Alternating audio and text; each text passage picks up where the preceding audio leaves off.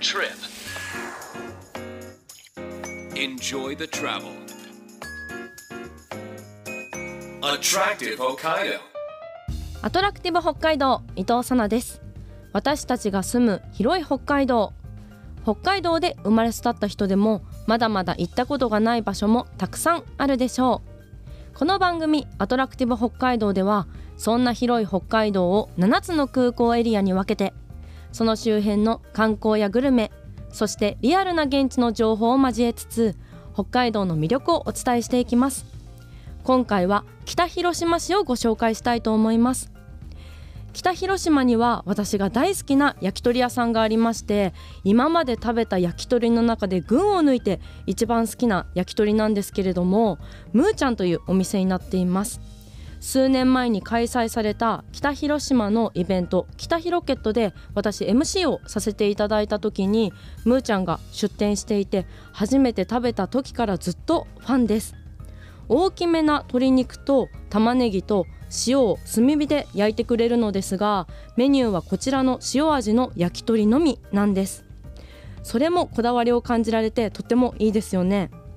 1本税込170円でテイクアウトのみのお店になっています。大人気のお店になっていますのでぜひ食べてみてください。ということで今週は新千歳空港周辺エリアから北広島市にスポット当ててご紹介していきます。お楽しみに.アトラクティブ北海道。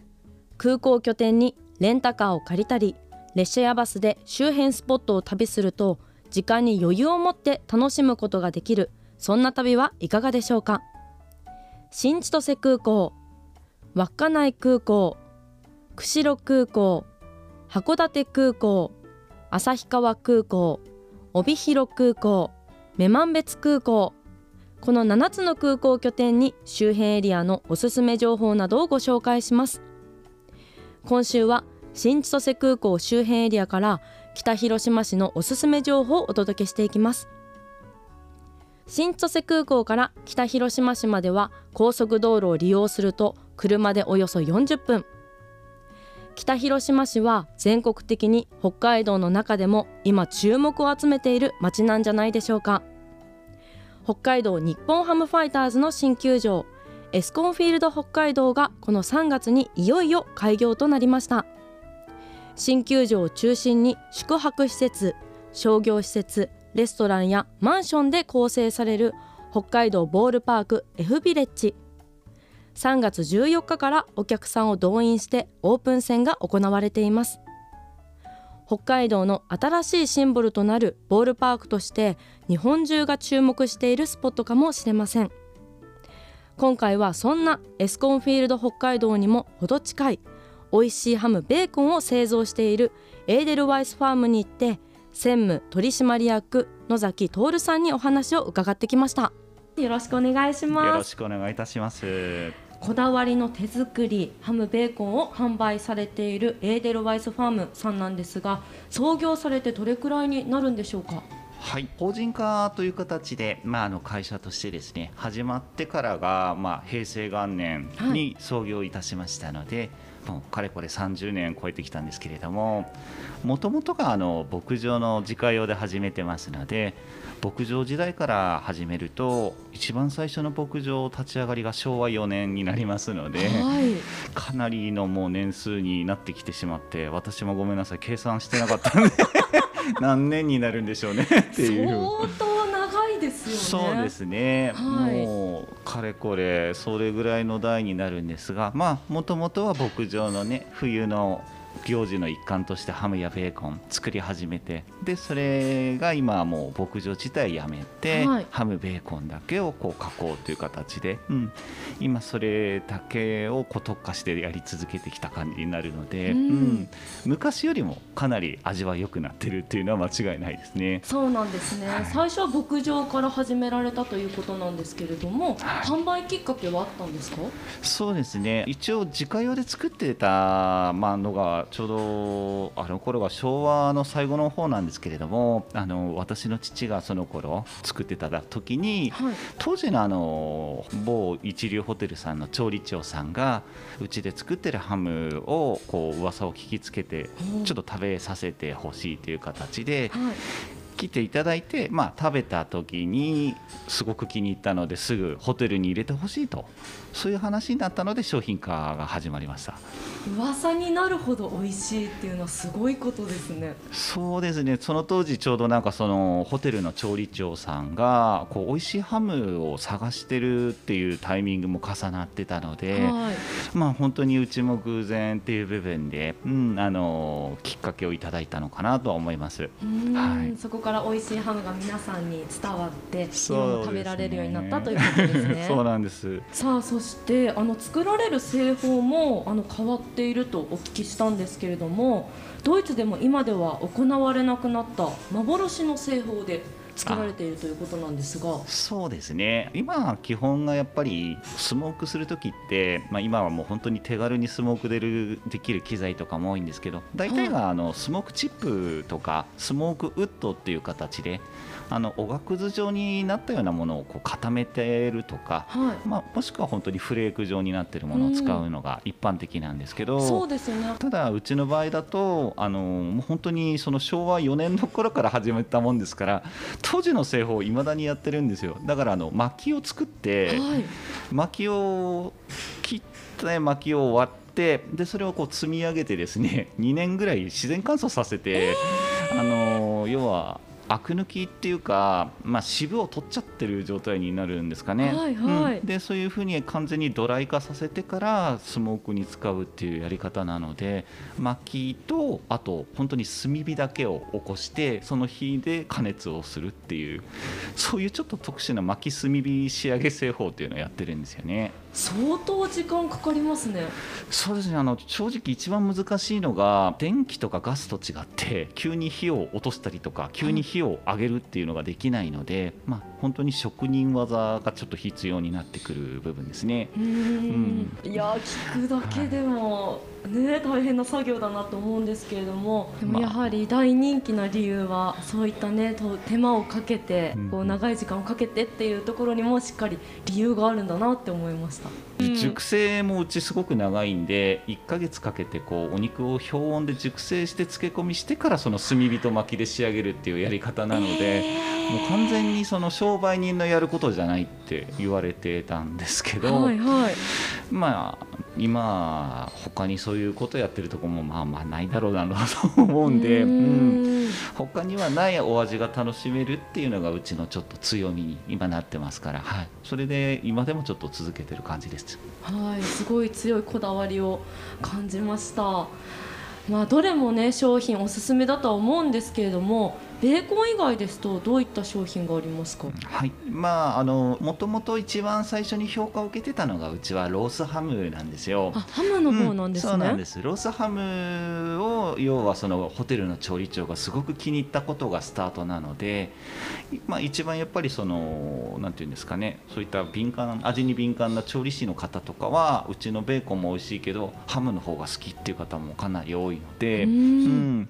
やっぱ人気二分してるのがハムとベーコンかなと思います。はい、はい。ハムはどういった特徴があるんですか？うちのハムはですね油がすごく特徴があって、まあ、氷温熟成っていうので1ヶ月かけてこう油の融点が少しこう溶けやすい状態に下がるっていう仕上がりをしてますので、はい。ステーキハムでこう召し上がっていただくとですね。なるほど、はい。まあ、もう強火ではなくて中火ぐらいでこうゆっくり優しく焼いてあげるとですねとろける味わいのこう脂身そしてまああのしっとりとした肉質の赤身の部分両方楽しめるようになりますので、はい、そして5年以上かけて開発された商品があるとお聞きしたんですけれどもどういう商品なんですか？そうですね。あの今レストランでのみちょっと提供しているベーコン節っていうものがあるんですけれども、はい。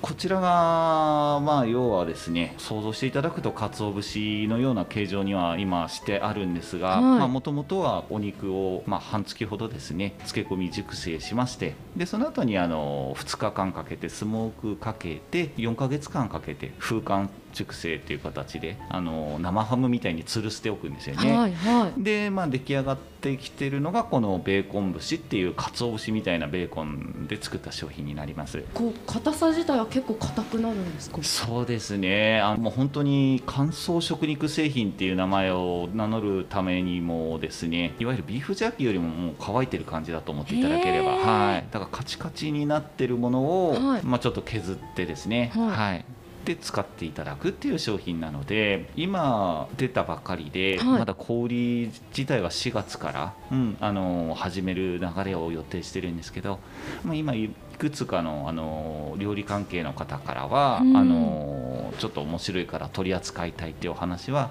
こういただいている状態になってます。はい、5年間かけてというのがね今までもいろんな商品作られてきていると思う中で相当大変だったんだなっていうふうにそうで思いますすねね。はい一回作るのにどうしてもこのベーコン節が半年かかるもんですから、はい失敗してまたそれを元に仕込むってなると1年に2回ぐらいしか試作ができないんですよね。それなのでまあちょっとやっぱりそれぐらいかかってしまったなっていうものですかね。はい私もちゃっかりいただいたんですけれども本当に見た目は鰹節なんですがあの燻製の香りがすごく強くってしっかり風味も感じられてやっぱり噛めば噛むほどやっぱりベーコンの旨味みたいなものが出てきますよね。僕らもまだ出来上がってそのまま食べる以外の食べ方がよく分かってない とってもそのままでも美味しいはい商品だなっていうふうに思いました。ありがとうございます。Attractive Hokkaido. アトラクティブ北海道伊藤さながお送りしています今週は新千歳空港周辺エリアから北広島市のおすすめ情報をお届けしています新千歳空港から北広島市までは車でおよそ40分。まだまだエーデルワイスファームの専務取締役野崎徹さんにお話を伺っています。全国にもファンがいらっしゃってあの各地で催事もねあの今も続けられているということですよね。そうですね。ちょうど、まあ、あの4月に今度あの、3か所また物産展で、えー、と東京の日本橋と、まあ、横浜そしてあの大阪の方ですね、はいの3か所にちょっと伺う予定をしております。4月5日からスタートということで3カ所で催事が行われるということなんですけれどもぜひ近くの方は来ていただきたいですね。そうですね、まあ、日本橋さんとあの横浜さんはもう高島屋さんの方に出ますし、はい。まあ、大阪の方は梅田阪急さんの方で出店予定なので、はい本店の方ですね。うんそうですね。ぜひあのお時間ある方は来ていただければはいちょっと梅田阪急の方では予定ではその先ほど説明していたベーコン節も少量販売始める予定なので、はい、日本橋と横浜の方はちょっと商品間に合わないんでそうなんですね。はい、その代わりあの試食という形で最初の方で紹介してたあのハムやベーコンの方ですね。あれのこうちょっと焼いたご試食とかはお出ししてますのでそちらの方をこう見ていただくだけでも楽しめますので、はい、ぜひお近くの方はベーコン節に関しては阪急梅田本店のみとさせていただきますけれども少量ということですのはい、でお急ぎください。さあそしてお話戻るんですけれどもベーコンやハムを製造される上で一番こだわっている部分はどんなところになりますか？これがですねうちだと熟成期間になってくるので、うんうん。本当にちょっと難しいんですけど時間かかりますもんねね氷温でただ熟成すればいいっていうもんでもなくですね。夏場と冬場では熟成期間を多少ちょっと調整したりとか、うん。そういう形であの気候風土に合わせてちょっと作るっていうやり方、まあ、本当にだから牧場時代のベースのものがちょっと近代化されてるだけな作り方なので、はい。うん、あのやっぱり職人が見て作るっていうそういう商品になってきますね。はい。うん。こう気候に合わせてとなると北海道だったら四季も全然変わってくるので大変なんじゃないですか？そうですね。だから夏場はやっぱり気温が高いってなってくるのでスモークの時間とか加熱時間も変えたりしなきゃいけませんし逆に冬はその逆で最初のねあのへスモーク部屋もすごく寒いんではい。余熱を早めに始めたりとかそういったちょっと小さなところからやるんですけどそれが機械じゃなくてなんせあの炭火でやらなきゃいけないのでやすごいですね。なかなか今の時代。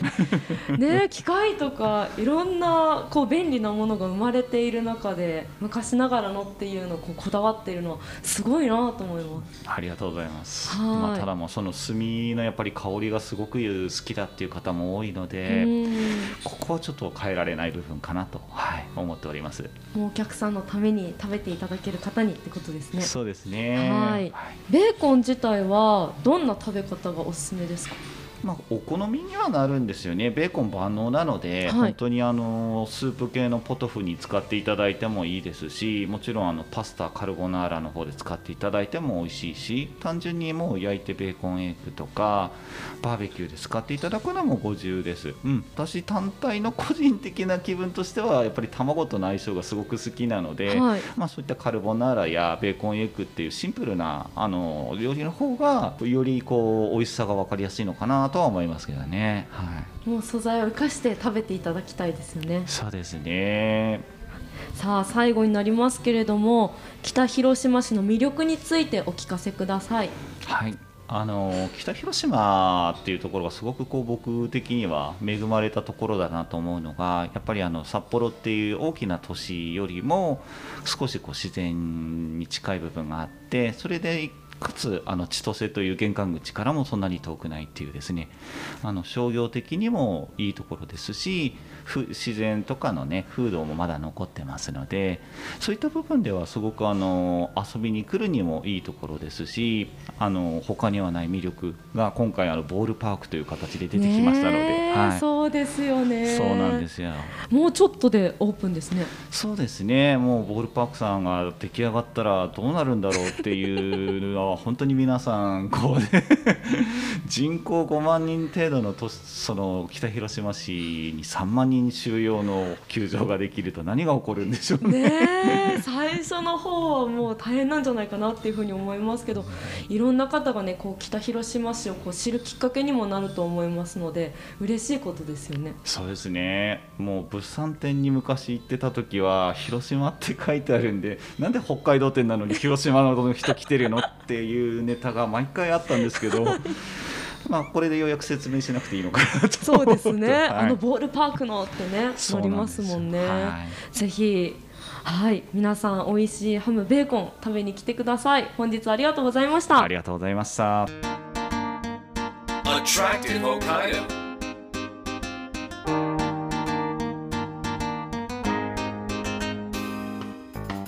30分にわたってお送りしてきたアトラクティブ北海道今週は新千歳空港を拠点に北広島市のエーデルワイスファームをご紹介しましたがいかがでしたでしょうか？美味しいベーコンやハムの購入はもちろんなんですけれどもレストランシエルではエーデルワイスファームのハムベーコンを生かしたお料理をいただくことができます。私もいただきましたベーコン節もレストランでいただくことができますのでぜひ食べてみてください。こだわりが凝縮されたベーコンは世界最高峰のシェフとソムリエで構成するインターナショナルテイストインスティチュートの優秀味覚賞を3年連続最高ランクの三つ星を受賞。4週間の氷温熟成と薪炭火で仕上げるベーコンはうまみがたっぷりです。エーデルワイスファームの住所は北広島市ワッツ531-7営業時間は3月までは午前10時から午後4時まで。4月からは午前10時から午後5時までに変わります。レストランではエーデルワイスファーム人気のソーセージグリルやステーキハムのほか先着10名様限定で季節のコースがあります。予約もでき予約特典にはデザートプレートをプレゼントしてくれるそうです。詳細やご予約は電話011887の6985 011887の6985までお願いいたします。今週は北広島市で栽培された高糖度のラブリーアイという品種のミニトマトを使った北広島市初のトマトジューストマトジュースアイを1名の方にプレゼントいたします。水も食塩も添加物も入れずにさらっとした喉越しのごくごく飲めるトマトジュースでトマトジュース特有の青臭さもえぐみもない。飲み終わった後にまた飲みたいと思うトマトジュースですのでぜひご応募ください。ご希望の方は検索サイトでカタカナでアトラクティブ北海道と検索してください。トップにこの番組のページがありますのでそこから E メールまたはメッセージフォームで簡単に送ることができます。ご応募の際にはお名前ご住所電話番号を必ず明記してください。当選者の発表は発送をもって返させていただきますのでご了承ください。アトラクティブ北海道来週もお楽しみに。お相手は伊藤さなでした。バイバイ。